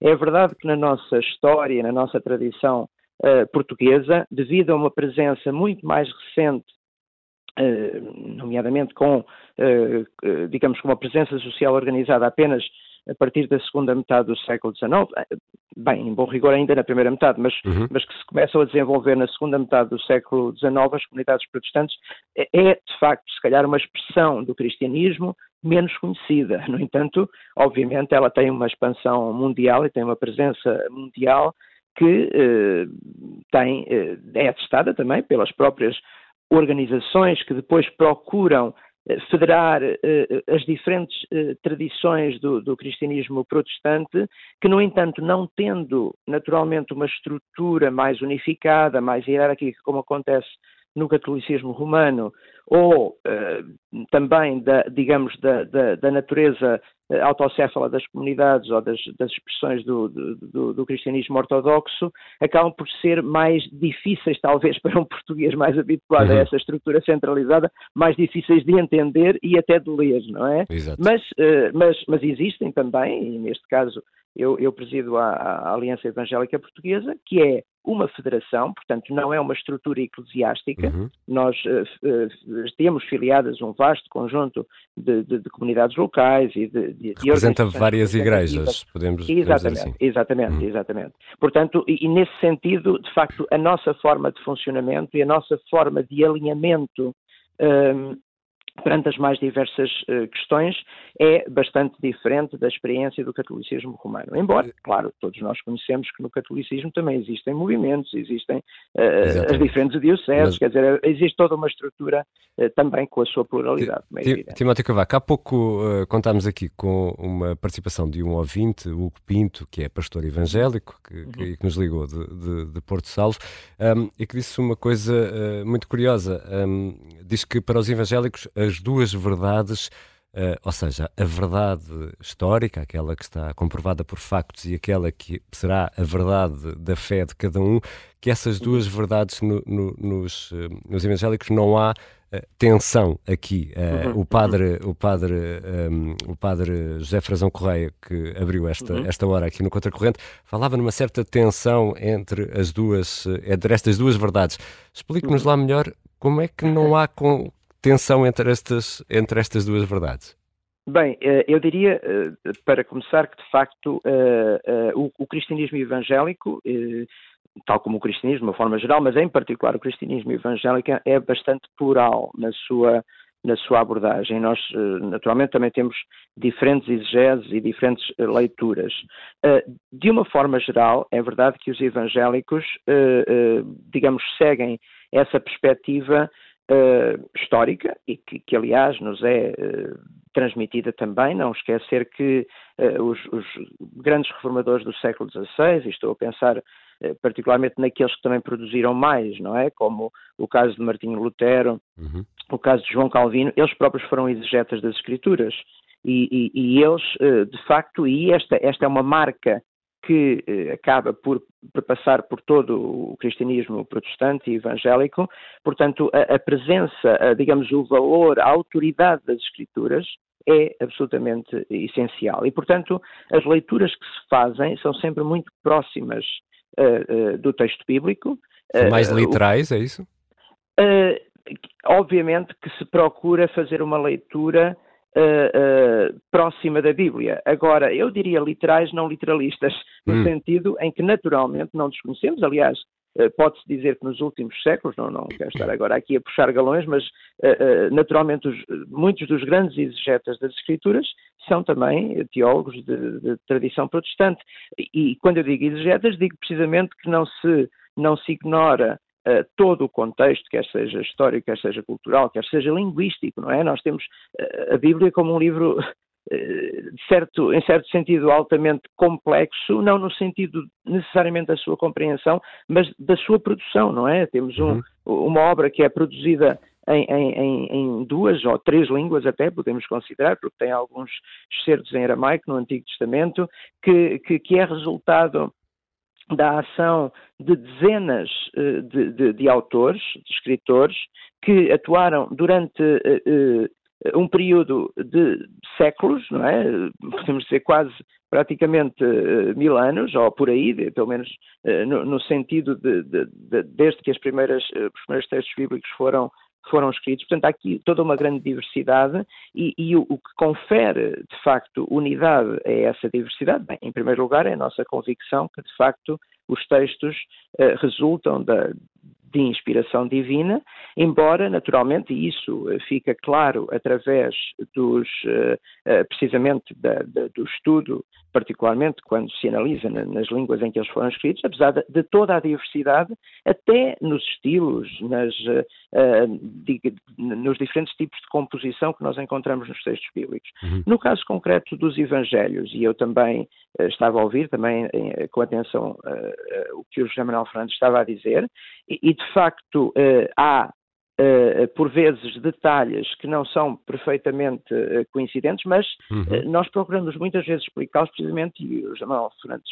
também mencionou isso, através da sua complementaridade. Quer dizer, o facto de, por exemplo, o Evangelho de Lucas, que, que é um dos dois que, que, que relata a Natividade, não mencionar que, uh, que, que, Jesus e a sua família não tenha, tenha, ido para o Egito, não mencionar que tenha ido para o Egito, não quer dizer que ele não tenha ido, não é? Isso acontece, quer dizer, uh, todos nós destacamos todos nós destacamos aspectos diferentes quando nos é pedido para fazer um relato. E tentar transmitir penso, uma, uma mensagem. Exatamente, e eu penso e... que isso também já, já foi dito, mas de facto é importante dizer que os, os evangelhos, aliás, qualquer texto eh, da Bíblia não pode ser lido aos critérios da ciência que foi desenvolvida a partir do hum. século XVI e XVII. Quando nós falamos em relatos históricos, obviamente não estamos a, a, a pensar nos recursos e, e que a história tem Timó... nos nossos dias para o desenvolvimento dessa ciência, não é? Timóteo Cavaco, peço-lhe aqui só mais um minuto e já agora uh, explique-nos aqui num minuto, se for possível, como é o Natal para um evangélico? Uhum. Já agora, só para completar a minha, porque não, não acabei por não responder Sim. à sua pergunta, mas de facto eu penso que é possível, uh, estou plenamente de acordo com o que foi dito pelo pastor Hugo Pinto, penso que, é, é possível essa coexistência. conciliar, conciliar o Jesus histórico e o Jesus da fé. É, é um, um esforço para todos, mas acima de tudo, uh, nós também temos esta convicção de que estes textos são de facto inspirados eh, por, por Deus e, e, e, isso também nos dá essa garantia, para além, naturalmente, da fiabilidade histórica dos textos, mas não temos tempo agora para falar sobre isso. Então vamos, vamos lá, como, diria, como, é, como é que é o Natal? É que, Bem, eu diria que cada protestante celebra o Natal de acordo com as suas, as suas tradições nacionais, não é? Uhum. Uh, Portanto, bacalhau está posso... garantido, é isso? Exatamente, sim, exatamente. Quer dizer, eu posso dar até o, o exemplo da, da, minha família, porque sim, eu por até, até sou, sou um exemplo raro de, de, um português que já sou de quarta geração protestante da minha família, tanto uhum. do lado do pai como da mãe, portanto não é uma coisa muito comum, é verdade, mas nem por isso deixamos de, deixamos de ter o bacalhau. Eh, bem, eu, eu que da, da, da família da minha mãe, eu próprio sou natural de Tondela, no distrito de Viseu, nós eh, então comemos o bacalhau com todos, não é? Uhum. Uh, portanto, uh, e depois todo, toda a doçaria, não é? Pronto, não, não, não vou agora estar aqui a digamos, a, a, contradizer os conselhos da, da, da vossa nutricionista, mas, mas, uh, mas, mas, eu acho que ela nos 400 calorias por cada fatia de bolo rei que eu tive a ouvi-la. Ah, 400 pronto. calorias é. cada fatia de bolo Diz a Mariana Chaves não aprender a comer. exatamente, exatamente. Pronto, eu também ouvi, também ouvi. E, e, de facto, não contradizendo os seus, os seus conselhos, acho que, portanto, no nosso caso e, e na, na, na vasta maioria, se não na uhum. maioria, dos, dos, portugueses. Depois também variam as tradições, aqueles se calhar alguns mais a norte comem comem o, o, o polvo, uhum. o cozido e todas essas questões. Mas, mas aí realmente não há grandes, não há grandes distinções. Já agora, se me é possível, uh, também só um detalhe que eu penso que é curioso, eu não sei se já foi falado, mas eu ouvi no lançamento do, do, da edição de hoje o José Manuel Fernandes a falar sobre o presépio de, de, de São Francisco. Exatamente. E de facto é curioso que ele celebra, não sei se isso foi dito, mas ele celebra 800 anos este ano, este uhum. preciso ano. Ah, não, não sabia, é, não sabia. De, sim, sim, é de 1223. Portanto, este ano estão-se a celebrar precisamente os 800 Como anos. dissemos aqui há pouco, foi ontem, foi quase ontem. Exatamente, mas quer dizer, mas foi mesmo por estes dias, só que há oito séculos, não é? Pronto, não foi assim há muito tempo. Uh, mas de qualquer maneira, há um, há um dado curioso, porque uh, aqui em Portugal não, porque nós temos de facto uma tradição mais forte católica, mas nos países do, do, do centro da Europa houve que, a certa altura, quase que uma competição entre o presépio e a árvore de Natal, uhum. porque embora nós já aqui hoje falámos sobre, e obviamente que nós damos muito valor ao rigor histórico, uh, pronto, e, e, em nome do rigor histórico devo dizer que não está completamente comprovado, mas a tradição atribuiu a Martinho Lutero uh, uh, o, portanto, o uso da árvore de Natal. Uh, é, é, muito provável que, que, não seja assim, porque já na, na Idade Média se, se, se, usavam, até, pronto, e aqui também já foi falado, porque há estas ligações do dia 25 de dezembro, que não foi seguramente o dia em que Jesus nasceu, mas do dia 25 de dezembro há, há, há outras tradições, até talvez tradições pagãs, portanto, é provável que esse, que esse uso do pinheiro ou de outras árvores eh, já fosse anterior, mas pelo menos eh, a partir do século XVI, XVII, o pinheiro de Natal ficou muito associado à, à, à, tradição protestante de celebração do Natal. Portanto, eh, podia-se dizer que e no século XVIII, XIX, havia uma, até uma certa competição uhum. entre o presépio católico e o, e o, e, não, e o Pinheiro de Natal protestante. E não deixa, não, deixa de ser, não deixa de ser bom que tanto o Pinheiro de Natal como o presépio coexistam nas casas do, dos portugueses. É um, bom, é um bom sinal.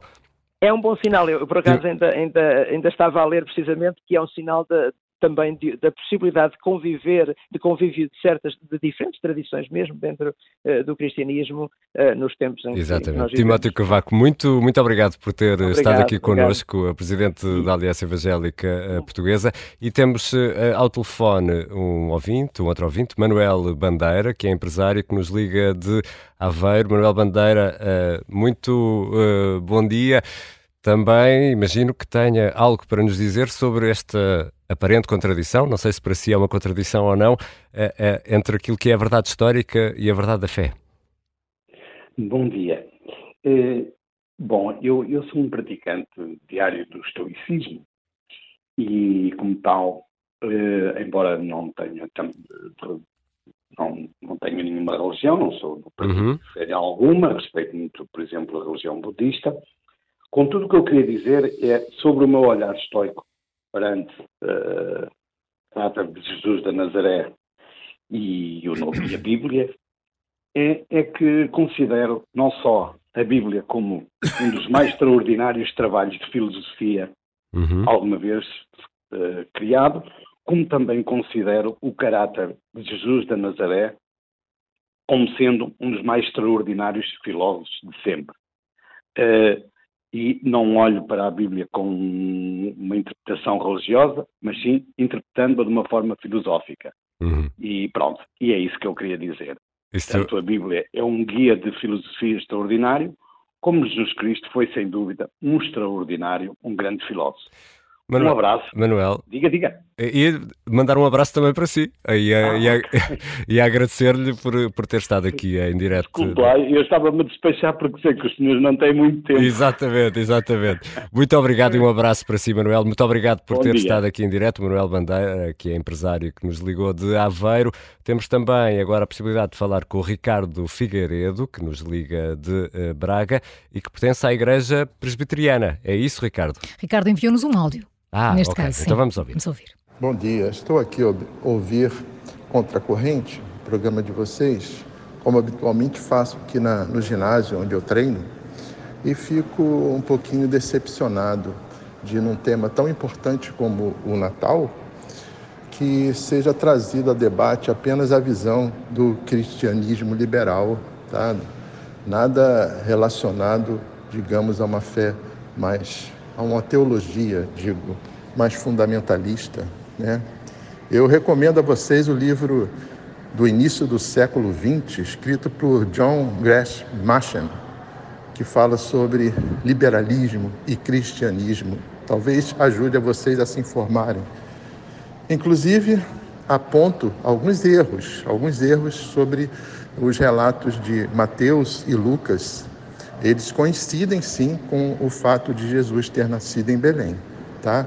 Há outros fatores aí relacionados à própria autoria do Evangelho de Lucas. É claro que aquele é o primeiro livro, a primeira carta que ele é, remete a Teófilo, porque a segunda foi o Atos dos Apóstolos. Enfim, há muitas questões a serem conversadas nesse sentido. Eu espero que vocês também mergulhem nesse universo onde a teologia né, sistemática e a teologia histórica, né, feita pelos os, os teólogos da, da, da, do setor reformado da igreja, possa ser alvo também dos estudos dos amigos que aí estão. É, eu me despeço desejando um, um Feliz Natal, um, um Natal abençoado a todos vocês e aos ouvintes da, da nossa Rádio Observador. Um grande abraço. Obrigado e um abraço, Ricardo Figueiredo, e bom treino, já que está no ginásio. e todos sabemos que precisamos de ir ao ginásio por estes dias para compensar aquilo que vamos comer. E, Ricardo, uh, aqui um esclarecimento acabámos de o fazer, acabámos de ouvir outros entendimentos sobre uh, a Bíblia, sobre o nascimento de Jesus e sobre a forma como os diversos, eh, as diversas igrejas cristãs olham uh, para tudo isto. Em relação a Belém, o Zé Manuel uh, terá dito que é sobre a residência ou não em Belém, não sobre o nascimento discussão possível. No, não é sobre o nascimento em Belém, mas sobre se a, a Sagrada Família dia, residia ou não em Belém. Há, digamos, há exeges, exeges que são feitas que referem que Jesus pode ter nascido não em Belém, mas em Nazaré, e portanto é colocado a nascimento em Belém por causa da, da digamos, da profecia, dos mitos uhum. judaicos, uh, mas ele até por ser designado como uh, Jesus o Nazareno, poderia ser uma indicação uhum. de que ele nasceu em Nazaré, mas pronto, isso é. Também há outras interpretações sobre Nazareno poderá ter outro significado. Nazaré era um lugar muito pequenino nesse uhum. tempo. Nesse tempo. Samuel, uh, estamos aqui a, a, seis minutos do final deste uh, contracorrente em que falámos sobre aquilo que uh, será a verdade histórica do Natal e aquilo que é o lado mais de fé deste episódio importantíssimo para, para, para o cristianismo. E. Um, ehm, Ouvimos aqui há pouco uma, uma questão muito que eu acho muito interessante, que é a, a convivência, a sã convivência entre a árvore de Natal, o presépio, o Menino Jesus, o Pai Natal e atualmente tudo isto convive. Eh, tu, isto é para ti é, é, é, um símbolo de paz e de concórdia ou de desconhecimento sobre o que é que cada um destes símbolos significa? Uh, Bem, há muito desconhecimento, eles são símbolos que nós vão passando de geração em geração sem nós sabermos exatamente sem fazermos qual é, perguntas? Sem fazermos perguntas, sem sabermos exatamente qual é a sua origem. Uh, no entanto, aliás, havia um texto da Maria João Vilés da semana aqui no Observador uhum. que falava disso. Aquilo que me, enfim, que eu acho que pode estar a acontecer é uma coisa mais complicada, que é o presépio estar a desaparecer. Por razões de uma falsa ideia do que é a laicidade uhum. Das nossas uh, sociedades e, portanto, ficam só o Pai Natal, ainda por cima vestido com as cores da Coca-Cola. Não. A história do Pai Natal é outra, não, enfim, dava todos outros programas, falarmos das tradições todas, tem a ver com. Mas a, a, a roupa mudou de cor. Uh... A roupa mudou de cor por causa de um anúncio da Coca-Cola que há umas décadas atrás e, portanto, ficou aquele vermelho. E um anúncio bom porque resultou, vês? Resulta, claro, muito bom. Ainda este ano havia outro anúncio de, do pai, havia um anúncio da Coca-Cola, passa publicidade, até muito engraçado sobre Uhum. O Pai Natal, todos eles muito gordos, pá, nada, nada, nada de acordo com o espírito do tempo, digamos assim. Mas em relação ao, ao presépio, como já referimos, é uma tradição mais recente. O tal presépio, que agora estive aqui a confirmar, uhum. de São Francisco de Assis, nem sequer foi em Assis, foi numa povoação perto da chamada Grécio. Grécio, ele pediu autorização ao Papa e tinha burros e vacas verdadeiras. Uhum. E uma manjedora a sério, não é? Portanto, uh, eu devo dizer que quando eu era miúdo, uh, na escola primária, devia ter para sete anos, talvez, a coisa assim do género, seis, sete anos, eu fiz um presépio vivo. Fiz de São José. Ah, era isso que eu tinha perguntado. José. Não fiz de burro nem de vaca, fiz de São José. Fiz de São José, ah, tenho então, fotografias a testar isso. Em... Há fotografias? Há fotografias, há, fotogra ah, então há fotografias e parece que, segundo rezam as crónicas familiares, correu muito bem. Eu fiz muito bem, fiz um São José Fizeste muito bem. bonito. Portanto, Ainda não uh, tinhas barba na altura. Mas tinha postiça. Ah. Uh, postiça e generosa. Ok. generosa. uh, e, e, portanto, é uma tradição que, que, que, ficou com bastante significado, porque apesar de tudo, há ali um significado que até, olha, transclassista, porque tem uhum. pastores, os humildes pastores, que estariam no campo, e tem reis. Portanto, há uma, é uma mensagem para todas as classes, digamos, para todas para toda a gente uh, o tal carpinteiro, portanto, tudo isto é muito transversal. E desse ponto, desse, desse ponto de vista, acho que nós temos que ter uma ideia do que é que significa de cada uma das tradições. Uh, a árvore natal, o, a, a, própria história do, do Pai Natal, digamos, uhum. de, uh, do Bispo São Nicolau, é uma história muito interessante uh, daquilo que São Nicolau fez, como é que, porque é que, ele, porque é que ele traz os presentes. Ele, de facto, o bispo São Nicolau oferecia presentes, mas oferecia muitas vezes presentes para salvar situações que eram difíceis, porque ele era um homem rico uhum. Eh, e, portanto, tinha, tinha posses.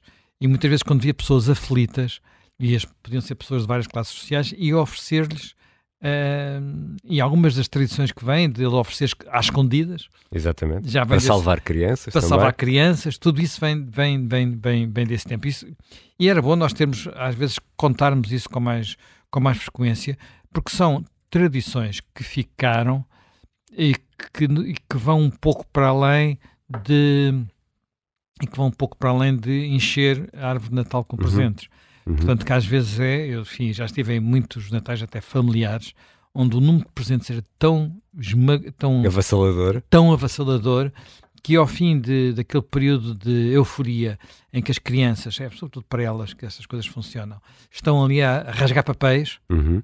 no dia seguinte metade dos presentes elas já se tinham esquecido deles. Uhum. Portanto, muitas vezes não tinham, não, não, não, tinham um investimento até efetivo que, não, que quem tinha trazido os presentes gostaria que elas, que elas tivessem. Uh, independentemente disso, uh, o Natal é ótimo para a economia, portanto corre tudo muito bem, é um período em que as pessoas consomem. Talvez daqui no futuro uh, este, este consumir muitas coisas necessárias venha a ser considerado ecologicamente muito complicado. Sim, acho que estamos e, a caminho disso também. Estamos a caminho disso, portanto tudo, tudo vai mudando com o tempo, não é? Portanto as coisas vão mudando com o tempo e a própria forma como Repara, eu não tinha ideia, foi uma das coisas que também aprendi nesta investigação, que o Natal esteve proibido. Já houve regimes que proibiram o Natal. E um dos regimes que proibiu o Natal foi uh, a Revolução Republicana no Reino Unido, que foi hum. no século 1600 e qualquer coisa, portanto, século XVII. Oliver Cromwell, que proibiu o Natal porque achou que era uma altura em que as pessoas se embebedavam, bebiam licores, vinhos, uh, bebidas fortes, faziam pouco festas própria. pouco próprias, e aquilo era, uma, era, um, era um cristianismo muito puritano, uhum. e isto prolongou-se, teve inclusivamente declinações nos próprios Estados Unidos deste cristianismo muito puritano. E na fundação dos próprios Estados Unidos. É? Da fundação dos próprios Estados Unidos, uh, sim, ainda antes de serem os Estados uhum. Unidos, não é? Portanto, ainda antes de serem os Estados Unidos, e havia esta... Claro que isto não funcionou, não é? Ao fim de pouco tempo tiveram que desistir porque a, tradição, como eu já expliquei, não vem só da tradição cristã, vem da tradição pagã uh, ou de outras religiões anterior ao próprio Natal e tem a ver com o solstício de inverno. E celebrar o sol é muito bonito. É muito, é ótimo. E, e celebramos o sol e celebramos também o Natal. Um bom Natal a todos. O Contracorrente volta na terça-feira e está sempre disponível em podcast.